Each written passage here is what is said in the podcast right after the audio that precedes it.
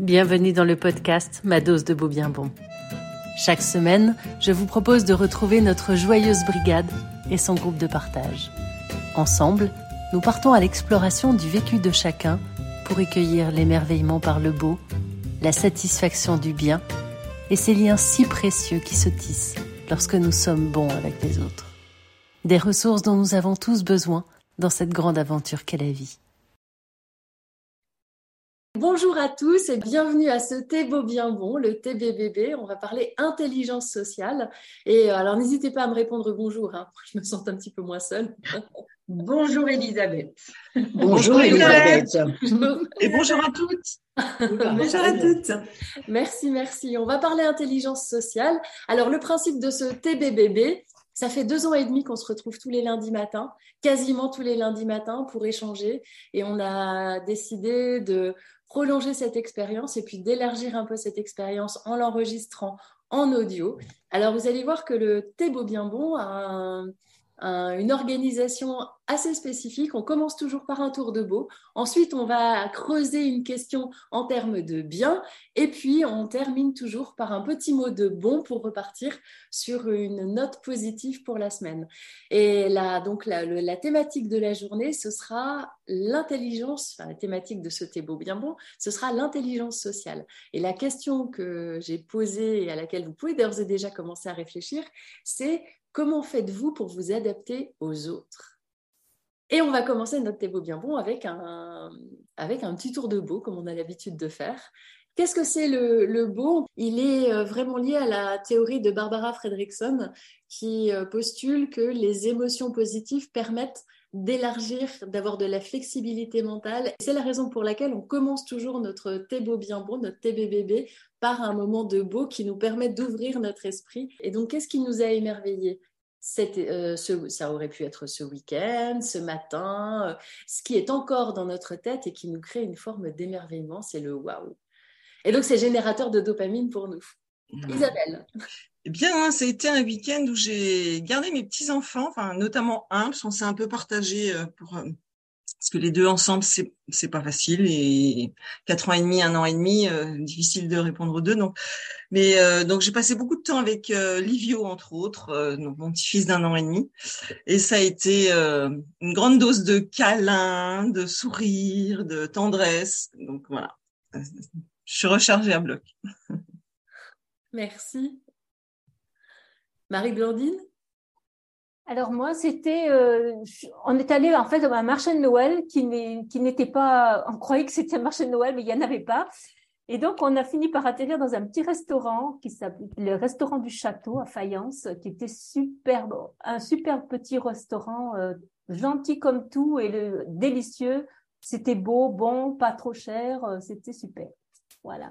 Merci Marie-Blandine. Aline? Euh, alors moi, c'était ma journée de samedi euh, où j'ai fait de très très belles rencontres. Euh, voilà, c'était une journée exceptionnelle. Donc voilà, je garde tout ça en moi. Merci. Sophie alors, bonjour à toutes. Donc, je vous présente Manon qui, est, qui a une double casquette. À la fois, elle est ma stagiaire pour la semaine et à la fois, c'est aussi ma nièce. Donc, voilà, c'est un grand plaisir pour moi de, de l'accueillir cette semaine et on s'est dit que quoi de mieux pour commencer un stage que de, d'assister à un TBBB. Donc, on a aussi notre beau euh, à partager. Manon. Bonjour. Bonjour Manon. Alors, euh, moi, je vais vous parler de ce week-end comme vendredi, c'était mon anniversaire, je l'ai fêté le samedi et le dimanche avec euh, ma famille et mes amis et j'ai passé d'incroyables moments. Super. Joyeux anniversaire, Manon. Voilà, joyeux anniversaire. Jusqu'au lundi matin même. voilà, ça continue le lundi. Et, moi, mon beau, ça a été euh, de décorer euh, la maison euh, en vue de Noël. Et d'habitude, on a un très très grand sapin qui va jusqu'au plafond. Et pour la première fois, on a acheté un tout petit sapin. Et ça m'amuse beaucoup de le voir parce qu'il est tout petit, tout mignon. Mais voilà, ça, ça change. Merci, c'est double dose de BBB avec toi. Ouais. Alors, Catherine. Alors, bonjour à toutes. Euh, moi, mon, mon beau, c'est j'ai enfin réussi à trouver un foie gras donc j'ai fait cuire, Aline, grosse pression, et, et que j'ai réussi brillamment.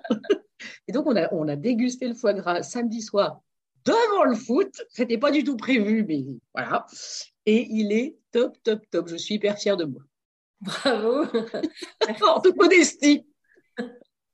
Merci. Isabelle, oui? Tu voulais, alors, euh, c'est Isabelle avec son téléphone. Non, excuse-moi, oui, c'était juste pour dire le foie gras super, parce que difficile à trouver, donc euh, bravo.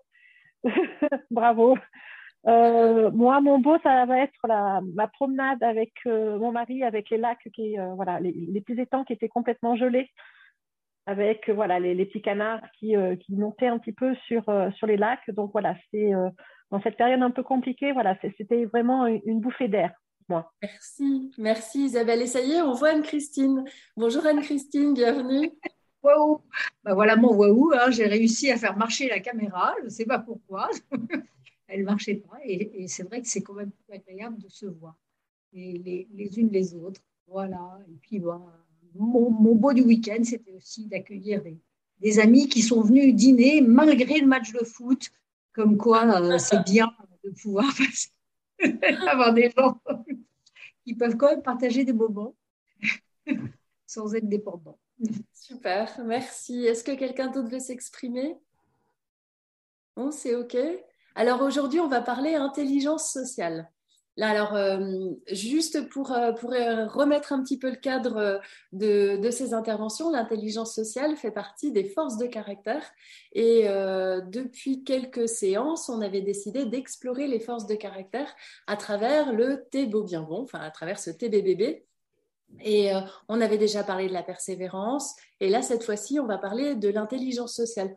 Et alors, quand on regarde ce que c'est que l'intelligence sociale, eh bien, l'intelligence sociale, c'est la capacité à être conscient des sentiments des autres et de ce qui les motive, mais également de pouvoir mieux s'insérer dans divers cadres sociaux et aussi se mettre à la place des autres. Alors, pour vous redonner un peu quand même le cadre des forces de caractère, euh, les forces de caractère, ce sont des forces dont on parle dans le cadre de la psychologie positive. L'objectif de la psychologie, enfin, ce n'est pas l'objectif, hein, juste pour redonner la définition de la psychologie positive, c'est l'étude des conditions et des processus qui contribuent à l'épanouissement ou au fonctionnement optimal des individus, des groupes et des institutions. Donc ça, c'est la définition de Gelbel et Hyde. Et euh, donc nous, on essaye de l'explorer modestement tous les lundis matins à travers différentes choses. Et en ce moment, on travaille sur les forces de caractère. Alors les forces de caractère, qu'est-ce que c'est? Pour vous redonner un peu le cadre aussi des forces de caractère, nous, on travaille beaucoup sur les forces de caractère de Martin. Selon le modèle de Seligman, selon le modèle de Seligman, on a 24 forces de caractère. Et ces forces de caractère, alors, elles, elles en fait, c'est celles qui permettent à l'être humain de pouvoir puiser dans ses ressources. Et euh, c'est Peterson et Seligman qui les avaient décrites et ils les avaient décrites en faisant une classification. Et cette classification, euh, ils étaient partis en fait d'écrits philosophiques, d'écrits religieux et d'écrits psychologiques à travers le monde pour en extraire des éléments valorisés de façon universelle. Et euh, ils en avaient sorti des vertus, des vertus morales, il y en avait six, et dans ces vertus, il y avait les forces et les forces sont à la fois des choses qui sont relativement stables, mais en même temps variables. Elles peuvent s'exprimer de façon différente. Alors j'ai quand même ressorti des critères qui permettent de définir les forces. Comme ça, ça nous donne des éléments pour mieux comprendre un petit peu ce que sont ces forces. Et les critères, c'est qu'elles contribuent à l'épanouissement de soi, mais aussi à l'épanouissement des autres. Et donc on peut se dire, en quoi l'intelligence sociale, on va voir ce que c'est. Hein. Déjà, simplement, qu'est-ce que c'est pour vous l'intelligence sociale? Vous pouvez vous poser cette question, puis on verra quelle est la définition qui en a été donnée. Euh, les forces sont valorisées moralement. Est-ce que l'intelligence sociale est quelque chose qui est valorisé moralement? Leur utilisation ne diminue pas l'autrui. Alors ça, ça fait partie des choses qui sont aussi très intéressantes, c'est-à-dire que ce n'est pas en se renforçant soi qu'on va diminuer l'autre. N'appuie pas sur la tête de l'autre pour se relever. En utilisant sa force, on exprime simplement sa force, mais ça n'empêche pas l'autre de pouvoir être dans une forme de force aussi. Leur opposé négatif, Alors, euh, est-ce qu'on pourrait parler d'idiotie sociale? Ça, ça peut faire partie des choses qu'on peut discuter également après. Elles sont retrouvées à un haut degré chez certaines personnes qui en sont des modèles. Elles sont retrouvées aussi chez certaines personnes prodiges qui peuvent les avoir entraînées et travaillées à l'extrême. Elles peuvent également être absentes chez certaines personnes et elles sont désirées et cultivées par différentes cultures. C'est-à-dire que l'intelligence sociale, on pourrait la retrouver euh, dans une culture plus asiatique, dans une culture plus occidentale, dans une culture africaine, dans différents types de cultures.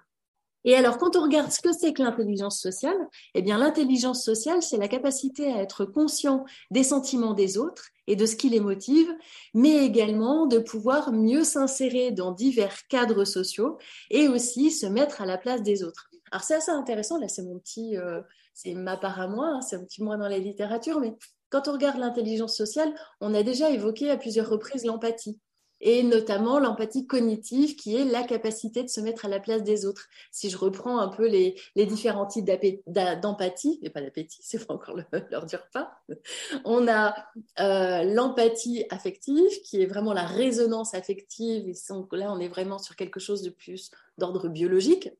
Quand on regarde l'empathie cognitive, c'est la capacité à se mettre à la place des autres. Et puis, il y a aussi ce qu'on appelle l'empathie comportementale, qui est la, la, capacité à se mettre dans la, non pas à se mettre dans la peau de l'autre, mais plutôt à adopter la même posture et à faire les mêmes gestes, euh, les mêmes gestes euh, que l'autre. Donc là, on serait dans cette intelligence sociale, si on en regarde la définition, comme dans une sorte d'empathie cognitive. Je ne sais pas si ça fait résonance chez vous. Qu'est-ce que vous en pensez? Oui, Anne-Christine. Écoute, effectivement, quand tu, as annoncé ta, question sur euh, euh, comment je, me mets en contact avec les autres, euh, moi, comment je m'adapte aux autres, moi, c'est vraiment tout de suite le mot qui m'est venu. L'empathie, pour moi, ça, a changé beaucoup de choses dans ma vie. quand j'ai notamment rencontré la communication non violente, et effectivement, quand il y a des choses qui, me chiffonnent, d'abord, je, me mets en auto-empathie. je, euh, je vois ce qui, ce qui fait que, que ça, Et j'essaye de me mettre aussi effectivement dans la peau de l'autre. Euh, je pense qu'il y a effectivement trois, trois, trois sortes. C'est Catherine Guéguen qui, qui, dit beaucoup, qui, insiste beaucoup sur la, troisième forme hein, d'empathie, qui, qui, nous permet finalement de vivre ensemble et, euh, éventuellement aussi de nous protéger. quand quand la, quand tu parlais de s'adapter aux autres, parfois c'est aussi euh, savoir euh, euh, mettre de la distance avec des, relations qui peuvent nous être, qui peuvent nous, fragiliser ou qui, peuvent nous empêcher de grandir ou de vivre. Voilà, donc pour moi, l'empathie, c'est vraiment quelque chose de, de, de vie au quotidien. Merci Anne-Christine. Isabelle euh, oui, bah, bien évidemment, euh, ça me parle l'empathie, euh, notamment l'empathie cognitive, c'est-à-dire le, fait de, ce que ça implique aussi justement pour que l'empathie soit, soit comment dire, pleine et entière, c'est la notion d'écoute. Et donc l'écoute aussi bien verbale que non verbale, c'est-à-dire la gestuelle, les mimiques, la manière dont les gens réagissent à, la situation et puis euh, et puis l'intonation de voix. Enfin, je pense que tous ces éléments-là sont sont euh, primordiaux justement pour rentrer dans cet état d'empathie, c'est avoir une écoute attentive de l'autre, de manière à pouvoir euh, s'adapter à chaque instant à ce qu'il ce qu'il possiblement a entendu dans, lorsque nous parlons et euh, comment dire s'adapter à ce qu'il dit lorsqu'il nous parle. Et en fonction de ça, effectivement, ça, ça permet d'être plus comment dire d'avoir une j'ai j'ai le geste mais pas la parole. Euh, comment dire d'être euh, d'être plus finement euh, en lien avec euh, ce qu'il ce qu'il essaye d'exprimer ou ce qu'il ce qu'il entend. Merci. Oui, Marie Blandine sur l'intelligence sociale.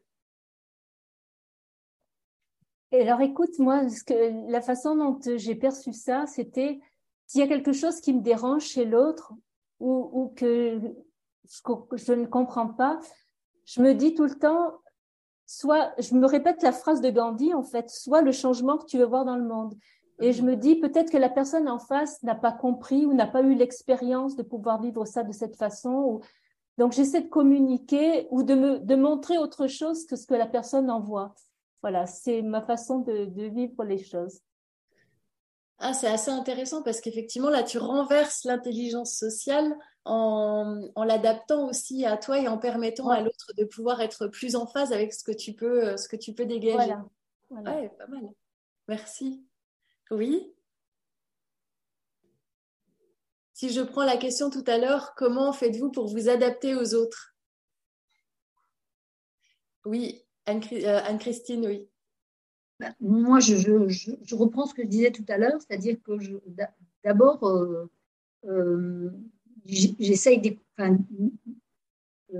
d'écouter, enfin, c'est vraiment moi l'empathie qui, fonctionne pour ça, parce que c'est-à-dire qu'il faut vraiment d'abord que je m'écoute et justement, dans le chat, je lisais la question d'Isabelle euh, qui parlait de, l'épuisement, de la situation de fatigue. Et effectivement, ça, joue beaucoup parce que moi, j'ai vécu euh, le burn-out. Et effectivement, je pense que c'est difficile de faire, euh, de, mettre en place cette, force si on s'écoute pas soi, si on s'écoute pas déjà soi-même et si on n'est pas déjà euh, oui, c'est ça. On, a le risque aussi de se, faire manger par les autres, d'être parfois un peu trop gentil. Ça fait penser à, ce qu'écrivait Thomas Dansbourg, cessez d'être gentil, soyez vrai. Donc déjà, d'apprendre à se connaître et, euh, effectivement, s'adapter, aux autres, euh, qu'est-ce que ça veut dire? Est-ce que ça veut dire être à l'écoute, d'accord, mais est-ce que ça veut dire euh, s'écraser? C'est ce que tu disais tout à l'heure, hein, euh, mm. euh, s'effacer, ou bien alors s'imposer. Donc il y, a, cette relation, hein, il y a le jeu, le, tu et puis le nous. Et effectivement, c'est essayer de, d'aller sur la colline de l'autre, mais de ne pas effacer la sienne et euh, de voir comment on peut s'équilibrer. Et puis, je vous le redis, hein, éventuellement euh, se protéger si, si, nécessaire, euh, sans, sans, pour autant forcément fermer la porte, mais parfois on ne peut pas faire autrement. Oui, alors effectivement, j'avais pas vu la question. c'est la question d'Isabelle qui nous disait une personne ayant une intelligence, une force d'intelligence sociale, peut-elle faire abstraction de cette force quand elle est en situation de fatigue ou d'épuisement. On pourra y revenir tout à l'heure et si vous voulez, n'hésitez pas à vous exprimer. Et donc, on a Isabelle Hervieux qui va, s'exprimer aussi. Je t'en prie. Alors, attends, ton micro est coupé. Oui, je, je rebondis sur ce que Anne-Christine disait et je vais tout à fait dans son sens, à savoir que, de mon point de vue en tout cas, l'intelligence sociale, elle est, elle nécessite une écoute des deux parties, c'est-à-dire euh, s'écouter soi-même et forcément avoir un minimum de conscience de soi, de ses besoins, euh, de ses manques aussi, et de faire les pas vers l'autre quand c'est quand ce n'est pas au détriment de soi, voilà. Et que pour d'équilibre, enfin pour moi, intelligence sociale, j'y mets relation équilibrée. Ça veut dire que chacun doit faire sa part dans la relation et que c'est certain que si on fait, euh, si on est en face de quelqu'un qui n'est pas dans cet esprit-là, euh, ça peut demander d'en faire plus que nécessaire. Et là, c'est plus juste en fait. On n'est plus dans une relation équilibrée. Donc, s'écouter soi-même, savoir euh, où on en est vis-à-vis de soi, vis-à-vis -vis de l'autre, permettra éventuellement d'avoir cette euh, euh, comment dire cette souplesse dans la relation, cette capacité d'adaptation. Si c'est toujours euh, se mettre, enfin s'adapter à tout à tout prix à l'autre au détriment de soi, ce n'est plus de l'intelligence sociale. Oui, c'est assez intéressant parce qu'effectivement, quand on parle du beau, du bien et du bon, le bon, l'intelligence sociale est une force du bon, on en parlera, hein, c'est lié au, au, aux neurotransmetteurs. Donc, euh, l'intelligence sociale est liée au bon, le bon est lié à l'ocytocine, et l'ocytocine, c'est le neurotransmetteur de l'attachement.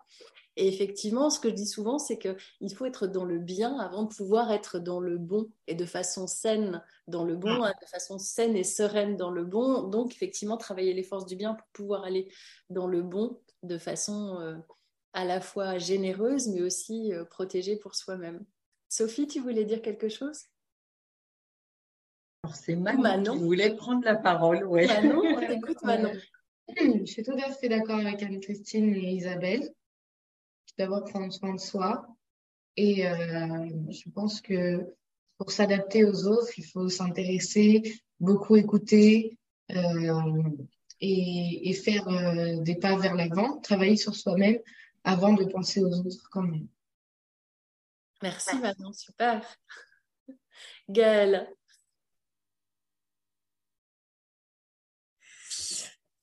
Alors moi, je vous rejoins aussi euh, sur ce que vous dites. Euh, moi, j'avais une, remarque. Est-ce que on a donc justement, bah, enfin que développer euh, une empathie qui est plus affective parfois, et est-ce qu'on peut passer après d'une d'une empathie plus cognitive? Est-ce que effectivement des des passerelles sont possibles quand on a euh, soi-même cette force de caractère d'être dans l'empathie euh, beaucoup plus affective.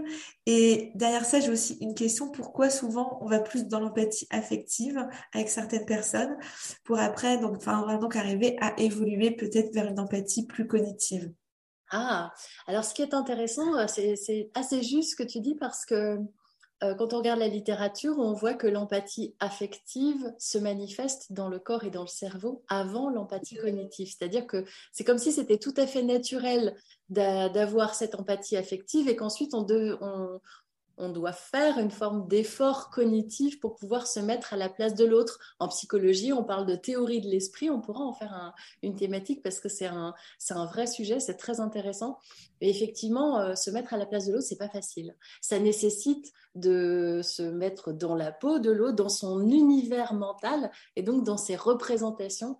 Et c'est forcément plus complexe. On pourra faire des, justement une sorte de recueil mmh. d'exercices pour essayer de développer son intelligence sociale. Comment peut-on faire pour développer son intelligence sociale? Ça pourrait être la deuxième partie de ce Théo bien bon. Oui, Anne-Christine. Oui, moi, je, je, voulais prendre la parole, ça résonne beaucoup. Euh, moi, c'est vraiment euh, s'adapter aux autres, c'est aussi vraiment ce que je vis dans les ateliers philo. Et, et, c'est aussi ce que je, j'espère que ça apporte aux enfants. Mais déjà pour moi, ça a été quelque chose de très, euh, de, très chamboulant, parce que c'est vrai que euh, moi qui étais 35 ans enseignante, euh, j'étais beaucoup dans la transmission et passer aux ateliers philo, c'était euh, finalement aller un peu dans le dans, dans, l'ouverture et l'ouverture d'esprit, c'est vraiment ça, et, et d'aller dans ben, vers un moment où on ne sait pas vraiment ce qui va se passer et où on va accueillir l'autre et où on est capable effectivement de, se remettre en question et, euh, de s'adapter à ce qu'ils vont, à, vont dire, à, ce qu'ils vont être. et, ça demande une, souplesse, une élasticité. C'est vraiment une gym d'esprit, je pense aussi. Et effectivement, je trouve, moi, ça m'émerveille toujours. Euh, c'est, aussi un peu enivrant parfois. Puis, euh, et euh, ça me demande aussi de, surmonter des, peurs, hein. euh, de, sortir de, quelque chose qu'on a vécu euh, notamment à l'école, c'est-à-dire j'ai raison, t'as tort, et, et, remettre les choses en question. Et, effectivement, s'adapter et pouvoir aussi évoluer, parce que s'adapter, c'est aussi évoluer. Mmh. Merci Anne-Christine. Oui, Catherine.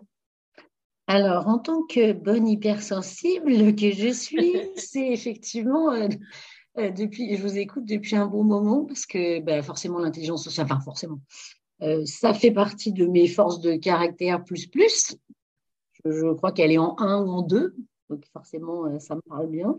Après, pour le coup, la difficulté pour moi, c'est de pas me laisser envahir en fait. Euh, donc je dois pas être la seule, hein, parce que. Mais effectivement, c'est ça, c'est garder une juste distance entre euh, entre les autres et moi, et pas effectivement euh, euh me laisser submerger par, par la relation. Voilà.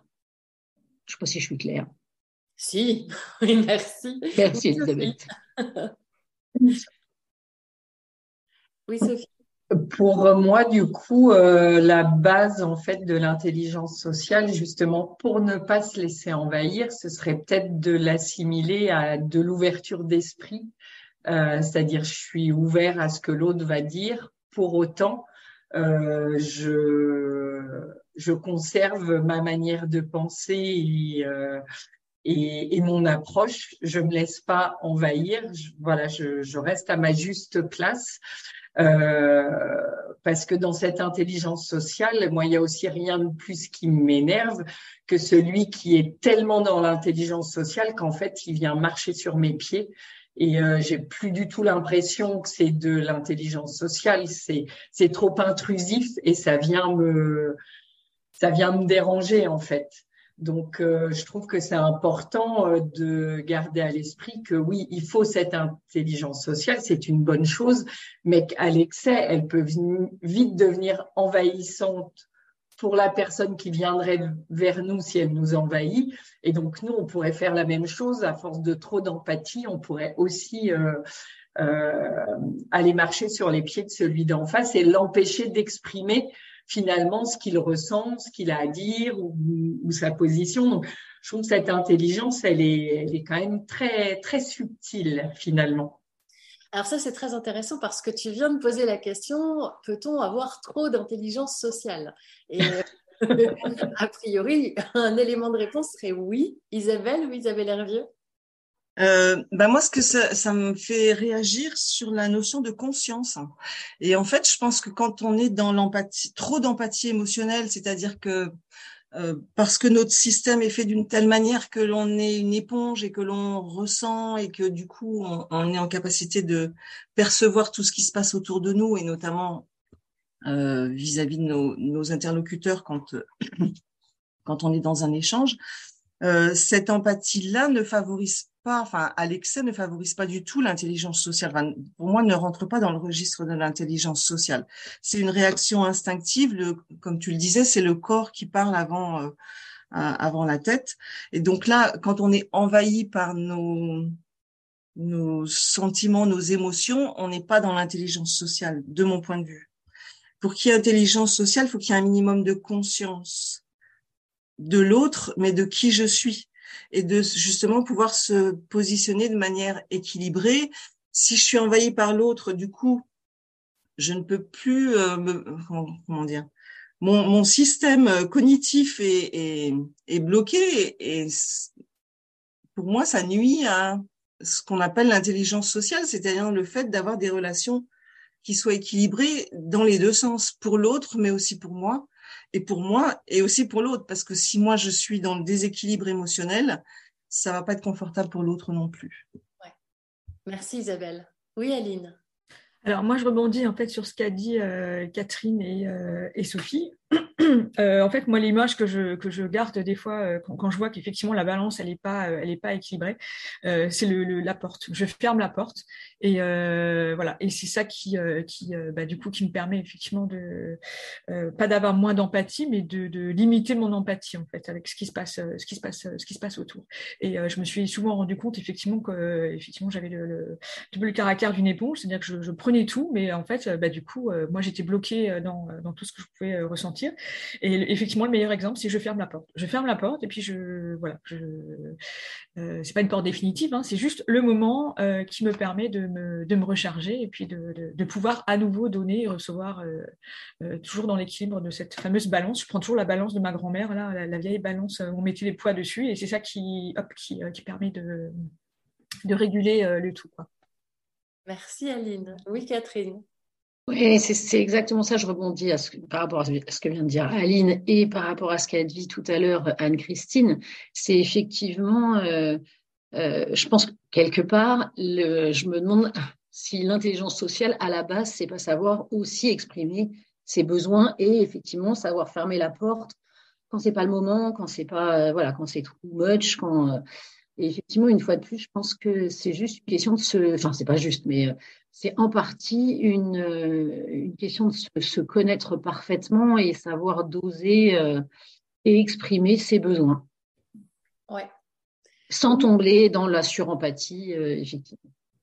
C'est ça. Alors, il y, a cette, il y a cette démarche par rapport à soi, de l'intelligence sociale. Et quand on relit quand même ce qui est proposé pour définir l'intelligence sociale, c'est d'être conscient des sentiments des autres et de ce qui les motive. Comment faites-vous pour être, euh, à l'écoute de, des sentiments des autres, de ce qui les motive? Je prends l'exemple d'une personne qui pourrait être euh, peut-être euh, un peu plus à l'écart dans un groupe. Comment pourrait-on faire pour essayer d'aller vers cette personne de manière à pouvoir l'inclure un peu plus? Quels sont les trucs que vous utilisez? Et là, on est dans comment je m'entraîne à développer l'intelligence sociale. Oui, Isabelle.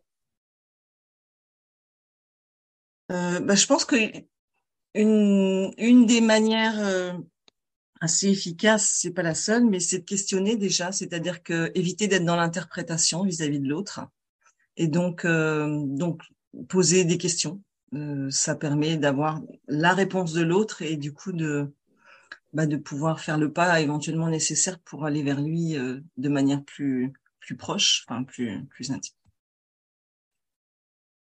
Merci, oui, Aline. Alors moi, c'est euh, moi je joue la carte de l'humour et du, euh, sourire. J'ai eu euh, le cas de figure la semaine dernière, lundi dernier, j'étais toute la journée en fait à une, journée en fait pour les entrepreneurs du Grand Est. Et bah, je me suis retrouvée avec plein de femmes, mais j'étais toute seule parce que je connaissais personne. Et bah, je me suis retrouvée à, un moment donné à la table du café avec avec une personne qui était toute seule aussi. Et puis du coup je suis allée, on se regardait, on savait pas qui allait aller vers l'autre. Et finalement j'y suis allée en disant bon je crois qu'on va faire équipe hein, parce que comme on est toutes les deux seules, donc et en fait, c'est rigolo parce qu'on a quasiment passé la journée ensemble. Et en fait, on s'est rendu compte que du coup, euh, d'autres personnes sont arrivées, on en connaissant d'autres. Donc, du coup, voilà, ça c'est. Mais oui, c'est de ce. Je pense qu'effectivement, quand on n'est pas, euh, quand on n'est pas fermé. Je pense qu'il y a quelques années, j'étais beaucoup plus fermée, j'étais pas forcément ouverte. Euh, et aujourd'hui, je me dis, bah, de toute façon, moi, j'ai rien à perdre. Et puis, et puis voilà, le ridicule ne tue pas. Et voilà, du coup, moi, je suis assez, je vais facilement vers les gens. Et puis, voilà, il y a toujours une petite blague ou un petit truc à raconter qui fait qu'à un moment donné, ça, ça détend l'atmosphère. Et puis, du coup, ça intègre aussi euh, euh, la personne dans un groupe si jamais elle est un peu, un peu à l'écart. merci, merci Aline. Oui, Catherine. Alors moi, l'humour euh, comme Aline, plus plus. sinon, en fait, quand, quand, on est au milieu d'un groupe et qu'on connaît ce qui je trouve, euh, enfin pour moi en tout cas ma tactique c'est de, de, prendre effectivement d'aller de, de, vers la personne qui connaît pas forcément les autres et de trouver le point en commun avec euh, euh une autre personne ou le ou une partie du groupe etc et qui fait que je vais les, les, les, les intégrer la personne qui connaît pas les autres au groupe mmh. en associant un point commun euh, voilà et ça marche plutôt pas mal et ça met tout le monde à l'aise oui, alors ça c'est facile quand on a euh, quand on a un peu d'humour. Quand on a un petit trait d'humour, ça va bien. Tout le monde n'a pas ce petit trait d'humour. Moi, je sais que des fois, j'ai un peu mal à me trouver drôle ou à me sentir drôle ou à imaginer que ce que je peux dire peut être drôle. Et, euh, et dans ces cas-là, quand on n'a pas d'humour, comment est-ce que vous faites les autres? Alors, je dis pas que vous n'avez pas d'humour, hein. je dis juste qu'il euh, y a peut-être d'autres façons de pouvoir aborder les gens autrement que par l'humour. Eh ben, si je peux donner mon, témoignage, c'est que moi, j'étais quelqu'un qui ne parlait pas du tout. Et donc, euh, quand il y a des gens que je vois qui parlent pas dans un groupe, je vais vers eux et je leur dis, vous savez, moi, quand je, voilà, il y a quelque temps, je ne disais pas un mot non plus donc, quand je me retrouvais dans un groupe. Et ça m'arrive encore, d'ailleurs, de savoir et très bien écouter pendant des heures euh, tout le monde et, et ne rien dire. Donc, euh, ça peut peut-être mettre à l'aise aussi des personnes qui n'ont pas l'habitude de parler ou qui sont plutôt des gens taiseux, comme on dit. Oui. voilà. Donnez mon exemple parce que c'est voilà, ça. Voilà. c'est ma façon aussi de, pouvoir euh, rentrer en communication avec d'autres. Oui, Anne-Christine. Oui, ce que dit, ce que dit Marie-Blandine, moi, c'est vraiment, euh, effectivement, moi, ce que j'entends à travers ce que tu dis, Marie-Blandine, c'est le partage, en fait. Euh, le partage d'expérience. Effectivement, c'est quelque part en, s'ouvrant un peu à l'autre et, en partageant même parfois un peu ses vulnérabilités, ou, mais, mais parce qu'on est conscient aussi de, notre valeur. Donc, on, en vient aussi à la, à la nécessité quand même d'avoir un, peu d'estime de soi et, de savoir que finalement, on va pouvoir apporter quelque chose à, la relation. Euh, pas, pas forcément se, se mettre en, vouloir se mettre en, premier, ni, ni, se mousser, se faire mousser, mais en tout cas, tendre la main en disant, bah voilà, moi je suis comme ci, comme ça, et, vous. Et puis, je pense que c'est une manière justement de, tendre la main, de tendre le ruban, pour que, que la, la, relation se, se, noue. Après, ça va, ça va marcher ou ça va pas marcher. Euh, mais euh, si, si ça marche pas, tant pis, on aura essayé. Euh, voilà. Donc, comme ça. Merci Anne-Christine. Oui, Isabelle. Oui, moi, euh, alors pour aller vers l'autre, je crois que le, meilleur pas, c'est enfin quand on est sur aller vers, c'est euh, déjà dans sa position du corps, euh, se déplacer, aller vers la personne déjà. Euh, et je pense que rien que ça, et puis un sourire et aller, voilà, poser des questions. sur, moi, je le fais sur les jeunes hein, que que, que lors de mes ateliers quand j'anime, c'est leur poser des questions, s'intéresser à eux et je pense que ça, euh, c'est primordial. Mais vraiment, le fait d'aller vers et se déplacer, aller vers la personne déjà, c'est prendre en compte ce qu'elle est, elle, en tant que personne. Après, il faut que l'autre puisse, euh, puisse être à l'écoute.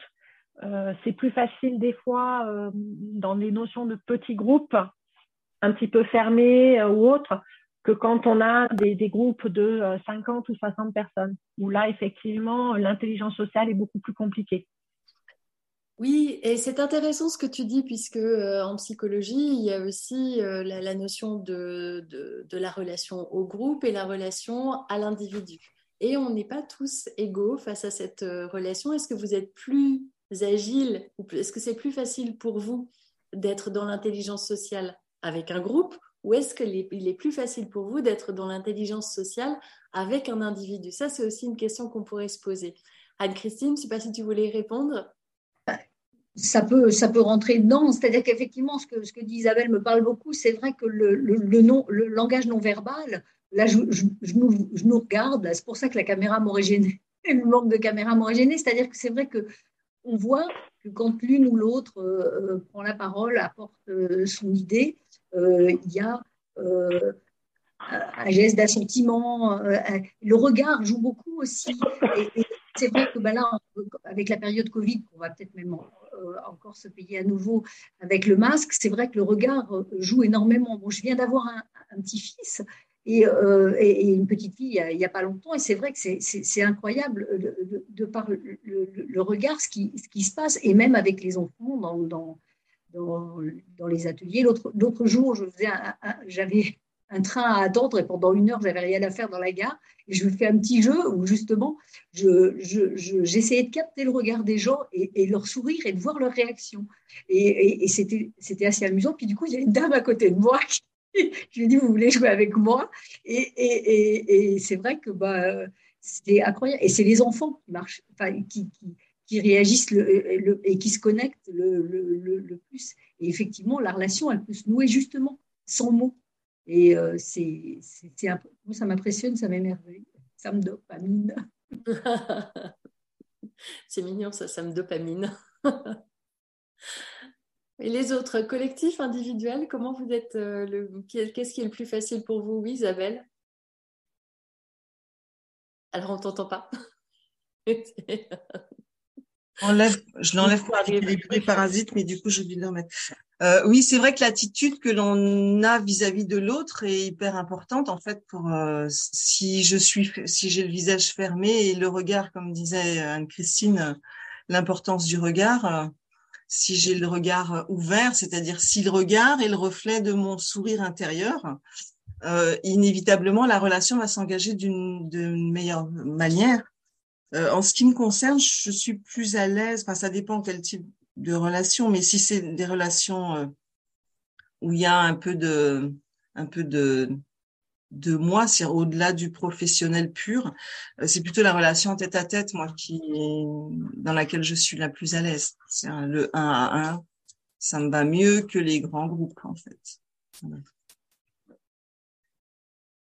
Parce que dans le 1 à 1, on peut échanger quelque chose de plus profond, de plus, euh, comment dire, de plus personnel aussi, euh, de plus authentique, je dirais.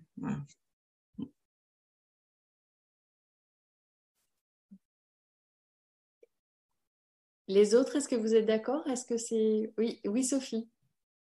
Euh, euh, moi, il y a une vraie différence dans l'intelligence sociale entre euh, un abord professionnel ou un abord personnel, en fait. Si je suis en mode perso, je vais être plus à l'aise avec des petits groupes. Et euh, sur un grand groupe, euh, je dirais pas grand-chose et j'aurais plutôt tendance à écouter les autres qu'à parler.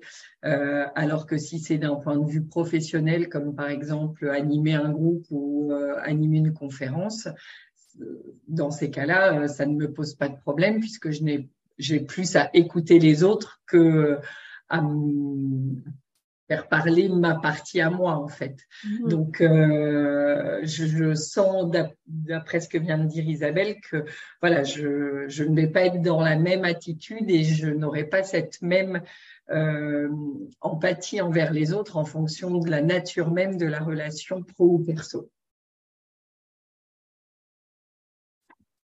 Est-ce que ça résonne chez vous également, cette différence entre euh, la relation pro et la relation perso? Il y a aussi un petit peu de pudeur. Euh, oui, mm. Isabelle?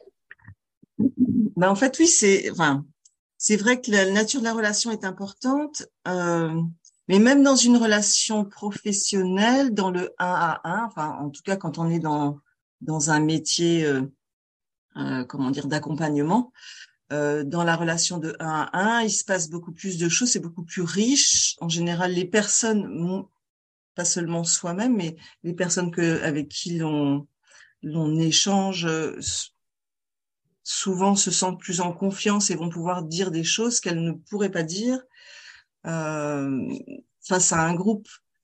Parce qu'en fait, il y a cette notion d'intimité qui fait que même, même au niveau professionnel, la relation de 1 à 1, pour moi est plus euh, est plus euh, est plus riche et tend à mmh. favoriser en fait à, les deux interlocuteurs à être c'est pas systématique, mais en tout cas, ça, ça tend à, à favoriser l'authenticité, la, la, vérité. Enfin, on peut moins se cacher euh, derrière euh, les autres, l'ambiance, euh, le groupe, mmh. euh, que ce soit donc dans une relation personnelle ou professionnelle quand on est euh, ado. Alors maintenant, ce que j'aimerais vous demander, c'est comment vous faites Quel est votre truc pour pouvoir aller vers l'autre? Et euh, on a tous des trucs. On voilà, ne sait pas comment aborder quelqu'un, comment on fait. Je vais vous donner le mien. Hein. C'est vraiment tout simple. C'est quand je ne connais pas quelqu'un et, euh, et, que je me dis, bon, peut-être qu'il faudrait que je l'aborde, peut-être serait-il intéressant d'aller le voir. je vais le voir et je lui demande comment il s'appelle. Comme ça, on commence déjà par s'appeler par nos prénoms et puis ensuite la conversation peut plus facilement en général euh, se, mettre en place. Donc ça, c'est mon truc, c'est euh, bonjour, comment vous appelez-vous? Je m'appelle Elisabeth ou alors euh, bonjour, je m'appelle Elisabeth. Et toi?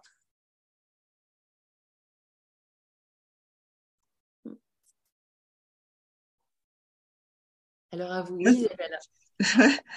bah, euh, je sais pas, j'ai pas forcément de stratégie, mais je crois que, euh, enfin, ça a été évoqué déjà, mais le sourire, en fait, c'est déjà avoir euh, le sourire aussi bien au niveau des lèvres que du regard. Enfin, cette attitude d'ouverture qui fait que spontanément, même si on, même s'il n'y a pas forcément d'idées préconçues, enfin d'idées à, exprimer, mais mais d'être dans le aller vers, ça a été évoqué aussi, aller vers en souriant, je pense que c'est déjà une bonne, euh, comment dire, une bonne stratégie pour engager la conversation. Après, il se passe ce que, voilà, ce qui doit se passer sur l'instant, mais l'attitude, je pense, est vraiment essentielle.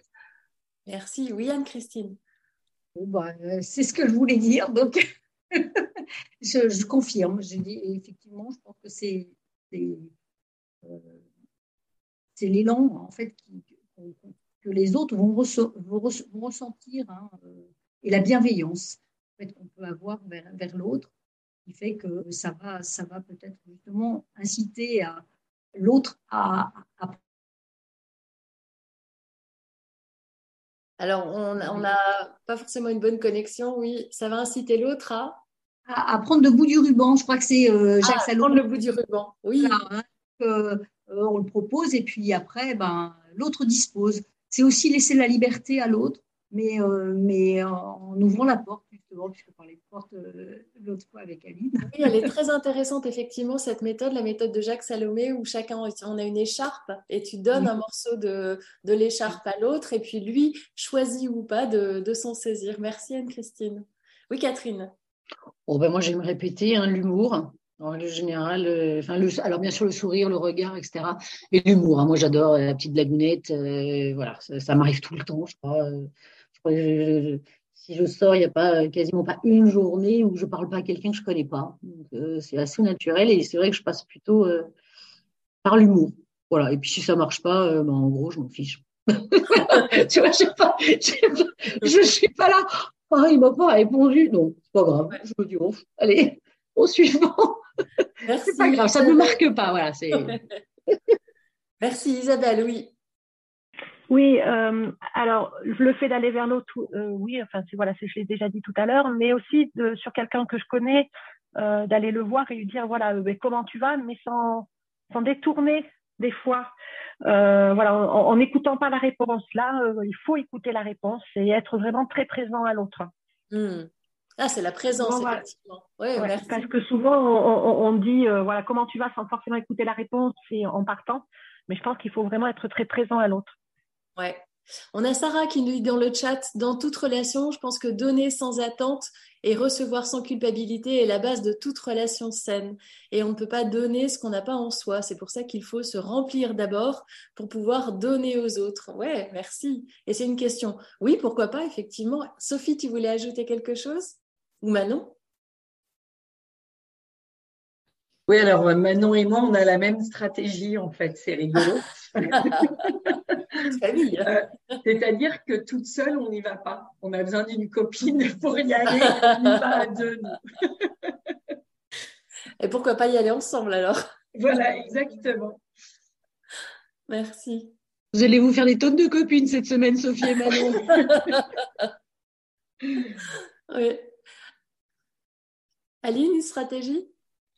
Euh, alors moi, je suis un truc en fait, c'est pas forcément une stratégie. Non, non, c'est plutôt un partage d'expérience parce qu'en fait, je me suis rendu compte que, ben, en fait, j'ai passé euh, la formation générale du, du Bafa euh, fin octobre et forcément, je me suis retrouvée en fait avec des personnes beaucoup beaucoup plus jeunes que moi et ça a été très difficile pour moi au début parce qu'en fait, je me suis rendu compte qu'il fallait à un moment donné pas que je me mette à leur niveau, mais que je, pour pouvoir m'insérer dans le groupe, ben, que je voilà que je fasse en fait preuve d'une empathie un petit peu différente que celle que j'avais l'habitude en fait de, de dont j'avais l'habitude de faire preuve et à la fois ça a été difficile, mais une fois que j'avais réussi en fait à, faire tomber les barrières, euh, j'ai passé des super moments.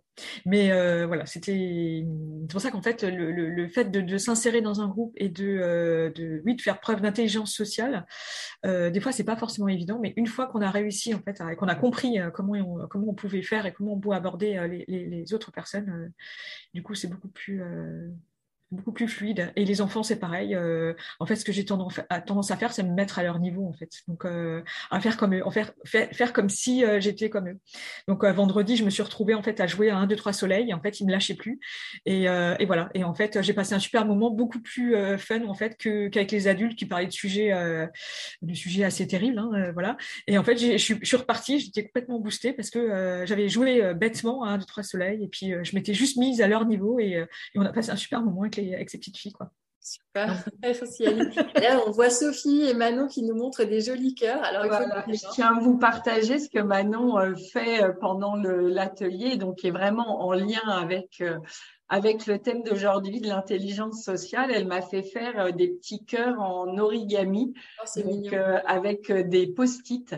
Donc voilà, et puis elle a oh, fait une petite, une petite, bombe et puis un petit oiseau. Voilà.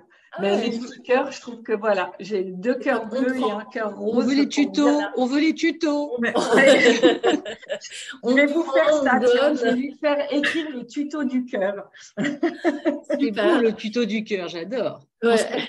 Et alors, j'ai aussi dans le chat Sarah qui nous demande parfois euh, pourquoi est-ce que des fois on, sent, on se sent beaucoup plus à l'aise tout de suite avec quelqu'un qu'on ne connaît pas? Alors, il faut savoir que notre cerveau reconnaît des éléments qui sont familiers chez l'autre et euh, des éléments qui nous permettent de pouvoir nous mettre à l'aise. Donc, euh, surtout choper ces éléments-là. Alors, ils peuvent aussi nous induire en erreur. Donc, on peut toujours avoir une certaine vigilance. Mais si ça nous permet de pouvoir entrer en relation avec l'autre, apprendre à connaître l'autre tout en restant soi, pourquoi pas? Oui, Anne-Christine. Oui, moi, ce qu'a ce qu'a dit Sarah euh, me parle beaucoup. C'est-à-dire qu'effectivement, il y, a cette notion de gratuité aussi. Euh, pas être toujours forcément en demande dans, dans, dans, la relation. Et effectivement, euh c'est dans l'évangile, hein, Jésus qui dit finalement euh, donner euh, euh, gratuitement et, finalement quand on donne gratuitement, on reçoit, on reçoit énormément et, c'est vrai que et ça, alors j'en reviens toujours avec les enfants, c'est c'est énorme souvent et on, ressort vraiment très nourri de, de, de, la, de la relation parce qu'on n'a pas, il n'y avait pas forcément d'attente derrière. Ceci étant dit, il y a souvent des attentes quand même dans, dans, les nations.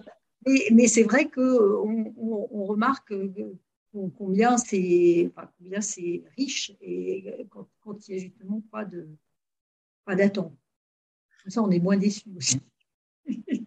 Merci beaucoup Anne-Christine. Alors on arrive à la fin de ce TBBB et euh, je vous propose de terminer. Alors euh, pour, vous rappeler toujours, on commence toujours par un moment de beau. Je vous ai pas dit, mais euh, ce moment de beau, il est euh, vraiment lié à la théorie de Barbara Fredrickson qui postule que les émotions positives permettent d'élargir, d'avoir de la flexibilité mentale et d'élargir la possibilité d'avoir des stratégies, la possibilité de pouvoir trouver des solutions. C'est toujours, et c'est la raison pour laquelle on commence toujours notre thé bien bon, notre TBBB, par un moment de beau qui nous permet d'ouvrir notre esprit à ce qui va se passer derrière. Derrière, on travaille toujours sur une thématique, le bien, on travaille avec authenticité. Et puis le bon, c'est le moment où on va exprimer ce avec quoi on repart. Donc c'est un peu un moment de gratitude. La gratitude, c'est aussi un des piliers forts de la psychologie positive.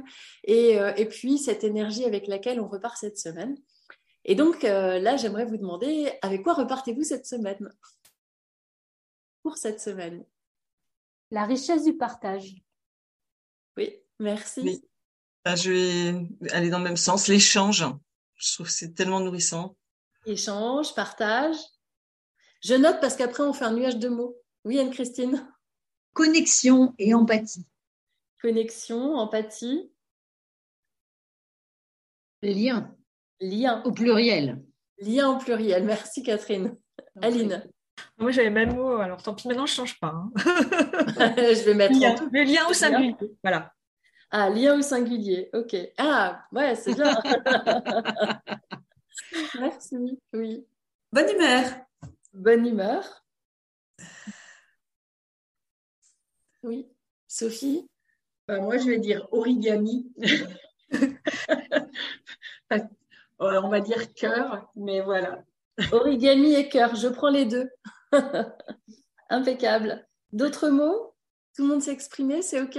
Il y en a dans le chat. Ah, il y en a dans le chat. Ah, merci. Légèreté. Légèreté. Présence. Présence. On apprend toujours, merci. Ah.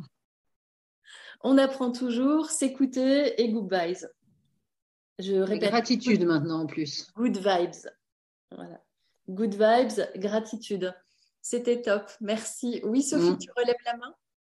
Non? Non, ok. Rien à rajouter. Un grand merci d'avoir participé à ce TBBB. Alors, euh, pour ceux qui nous écoutent, qui souhaiteraient rejoindre notre euh, équipe joyeuse, vous pouvez le faire en demandant le lien Zoom à contact.tbbb.club. Et, euh, et puis, on se retrouve, alors nous, on se retrouve à la rentrée désormais. On se retrouve le 2 janvier. Merci pour le cœur. On se retrouve le 2 janvier. alors, ce sera cette fois-ci pour parler d'intégrité en fait, derrière l'intégrité, on va parler d'authenticité. C'est comment commencer l'année avec authenticité. Et donc, ce sera à nouveau une nouvelle force de caractère qu'on essaiera d'explorer ensemble joyeusement. Et d'ici là, je vous souhaite de belles et bien bonnes fêtes de fin d'année. Et euh, oui. Je n'ai pas, entendu le, titre de la prochaine, du mois de janvier. Mois de janvier, ce sera l'authenticité, intégrité, authenticité. Ça va être trop bien. Ouais, intégrité, honnêteté, authenticité, ça, ouais, c'est une valeur que j'aime bien. Enfin, c'est une force que j'aime bien, donc forcément on y va. Hein. Et, Isabelle qui demande dans le chat, Elisabeth, où on pourra réécouter le podcast du jour. Alors on pourra ré... oui, on peut réécouter le podcast. On va le mettre sur le site Encéphale, et puis après on verra comment on fait. C'était la première, hein, donc euh, moi déjà je vous remercie d'avoir participé à cette première. J'espère que ça s'est bien passé pour vous et, euh, et puis bah voilà, puisque je vois Catherine qui est toute contente. voilà. Et dans Mais oui, c'est trop bien. Ça fait plein de paillettes pour la semaine, Elisabeth. merci à toi. Merci, merci, merci à tous. Ouais. Je vous embrasse. Belle et bien bonne semaine. Merci, belle semaine. Bonne semaine. Merci beaucoup. Si vous avez aimé ce podcast, abonnez-vous gratuitement sur votre plateforme préférée pour ne manquer aucun épisode. Partagez votre épisode préféré auprès de ceux qui en ont besoin. N'hésitez pas à donner votre avis en mettant 5 étoiles. Découvrez les thématiques des prochains épisodes sur les pages Facebook et Instagram Beau Bien Bon. Ce podcast fait partie des ressources en psychologie positive de la méthode Encéphale, E-N-C-E-F-A-L chez Encéphale, nous pensons que la vie est une grande aventure, que chacun a besoin de ressources, nous les proposons ici gratuitement en partage. Si vous souhaitez participer à nos enregistrements, faites-en la demande par mail à contact.encéphale.com. Je vous dis à très bientôt. Elisabeth Grimaud, docteur en psychologie.